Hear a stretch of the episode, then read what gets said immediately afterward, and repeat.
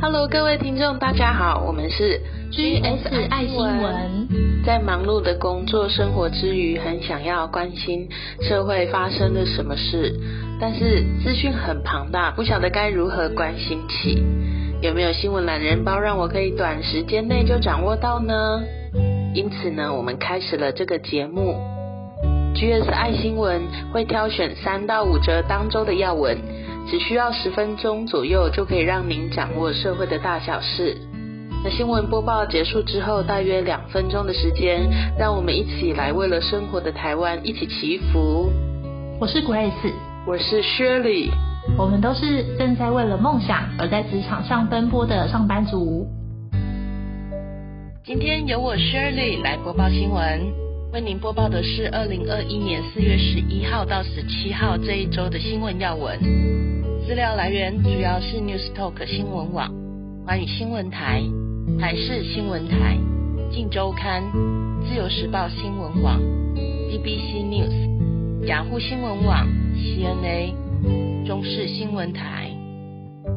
首先是第一则新闻，由于缺水，四月六号开始，台中、苗栗、新竹、北彰化等部分地区采取了公五停二的限水措施。这礼拜已经是第二周了。当饱尝缺水的痛苦的时候，才晓得有水是多么好的一件事。身为台中人的我，真的很有感。那干旱的原因还有水库缺水的部分，从前面几集开始呢，陆续都有提到，我就不再重复。今天要说的是，自从干旱以来造成的影响。影响当然有很多，首先讲轻松一点的，好了。那就是最近啊，在网络上有一个景点大爆红，什么景点呢？叫日月潭大草原。很多游客看了网红的照片之后，跑去询问当地人，要去日月潭大草原拍照。但是当地人一头雾水，我们住这么久，怎么都不知道有这个景点呢？原来是日月潭大竹湖进水口一带，因为湖底裸露，有白色的枯木浮现。本来在湖底的淤泥龟裂了，甚至因此而长出青草，被网友呢笑说呢是日月潭大草原有出现了这个奇观。很多的民众呢在假日的时候都来这里拍完美照，还有父母呢带小朋友呢会在湖底啊踢足球，有很多这样欢乐的景象。但是呢很真实的凸显出呢现在旱象的严峻。那接下来要提到的第二个影响，会让我们提心吊胆。众所周知，因为缺水的关系，影响到摊贩商、店家，许多的民生行业都会被影响到。其中啊，影响最大的行业其实是晶圆半导体和面板厂等等科技厂。像新竹科学园区，他们的年产值占全台湾 GDP 的百分之十五。竹科就业的人口是十五万人，目前竹科呢靠自主节水十五趴，还有买水车载水，勉强呢可以维持生产的上限。如果呢再继续提高限水的话呢，就要被迫减产了。前竹科管理局长李介木就忧心的说，如果四五月再不下雨。半导体厂跟面板厂可能没办法正常运作，最坏的状况就是台积电即将面临减产。所以，如果一直限水下去的话，台湾整体的 GDP 会因此而受到影响。注意哦，是整体，不是只有中南部的缺水，所以只有中南部受影响，是全台湾的 GDP 哦。随之而来，股市会下跌，就业率会受冲击。那接下来要提到的第二个影响，会让我们提心吊胆。众所周知，因为缺水的关系，影响到摊贩商、店家，许多的民生行业都会被影响到。其中啊，影响最大的行业其实是晶圆半导体和面板厂等等科技厂。像新竹科学园区，他们的年产值占全台湾 GDP 的百分之十五。竹科就业的人口是十五万人，目前竹科呢靠自主节水十五趴，还有买水车载水，勉强呢可以维持生产的上限。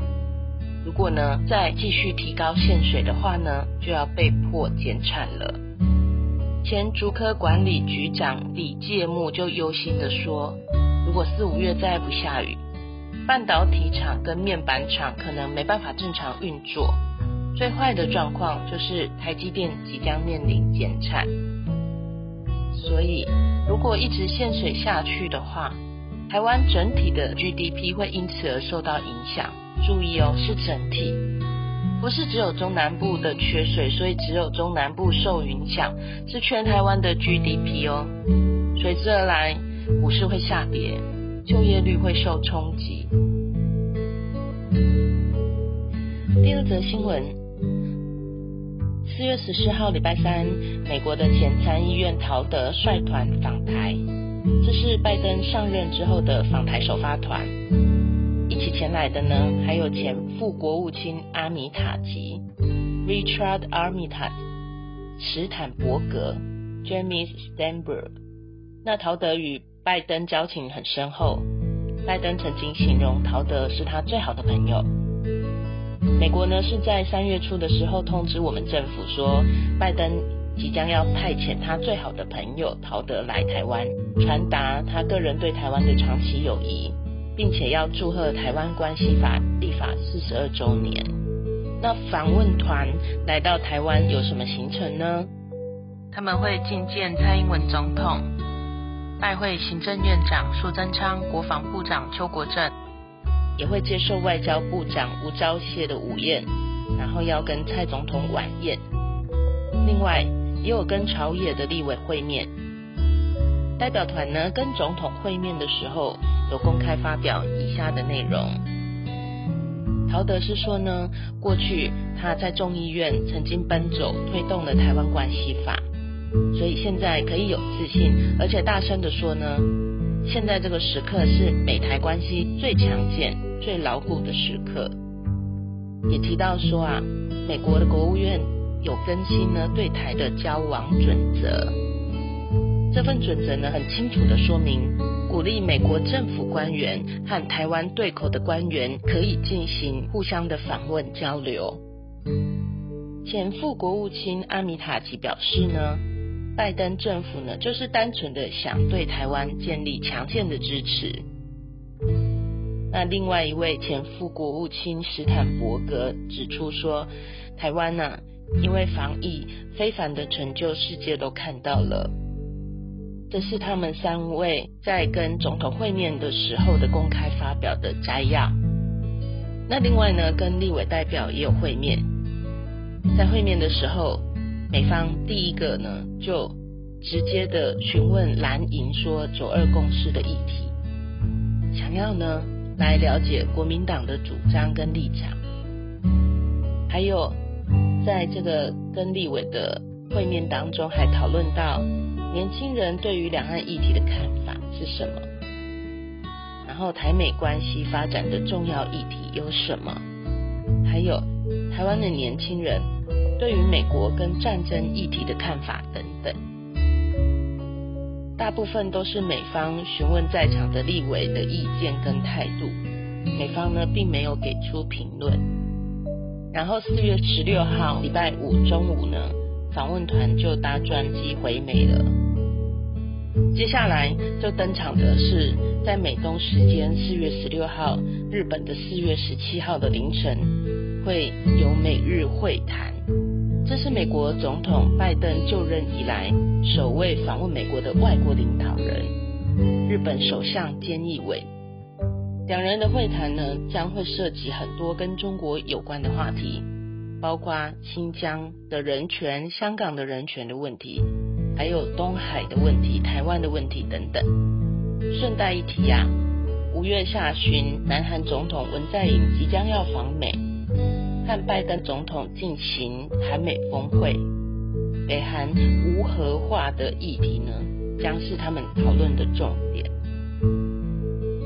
拜登两大的外交方向，一个呢是修复和盟友的关系，另外一个重点呢就是要联合国际社会来对抗中国。所以日本呢是美国在印太地区最重视的伙伴。所以早在三月十二号，拜登和日本、印度跟澳洲的领导人有以视讯的方式进行了四方的安全对话。这个会议的重点当然是如何应应中国大陆在印太地区所带来的挑战。关于拜登的外交策略，之后再陆续为听众整理播报。如果你喜欢这集节目，欢迎到 Apple Podcast 给我们 GSI 新闻五星的评价，并且留言给我们鼓励哦。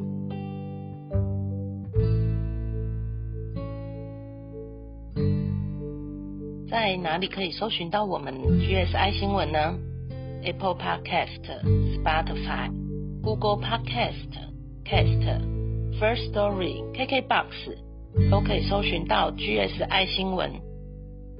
如果喜欢我们的话，请订阅、分享起来哦。也欢迎到 Podcast 留言与我互动，有任何的想法或者是建议呢，都欢迎写信来给我。我的信箱是。S h i r l y 二零一三二零一三小老鼠 gmail 点 com，Shirley 二零一三二零一三小老鼠 gmail 点 com。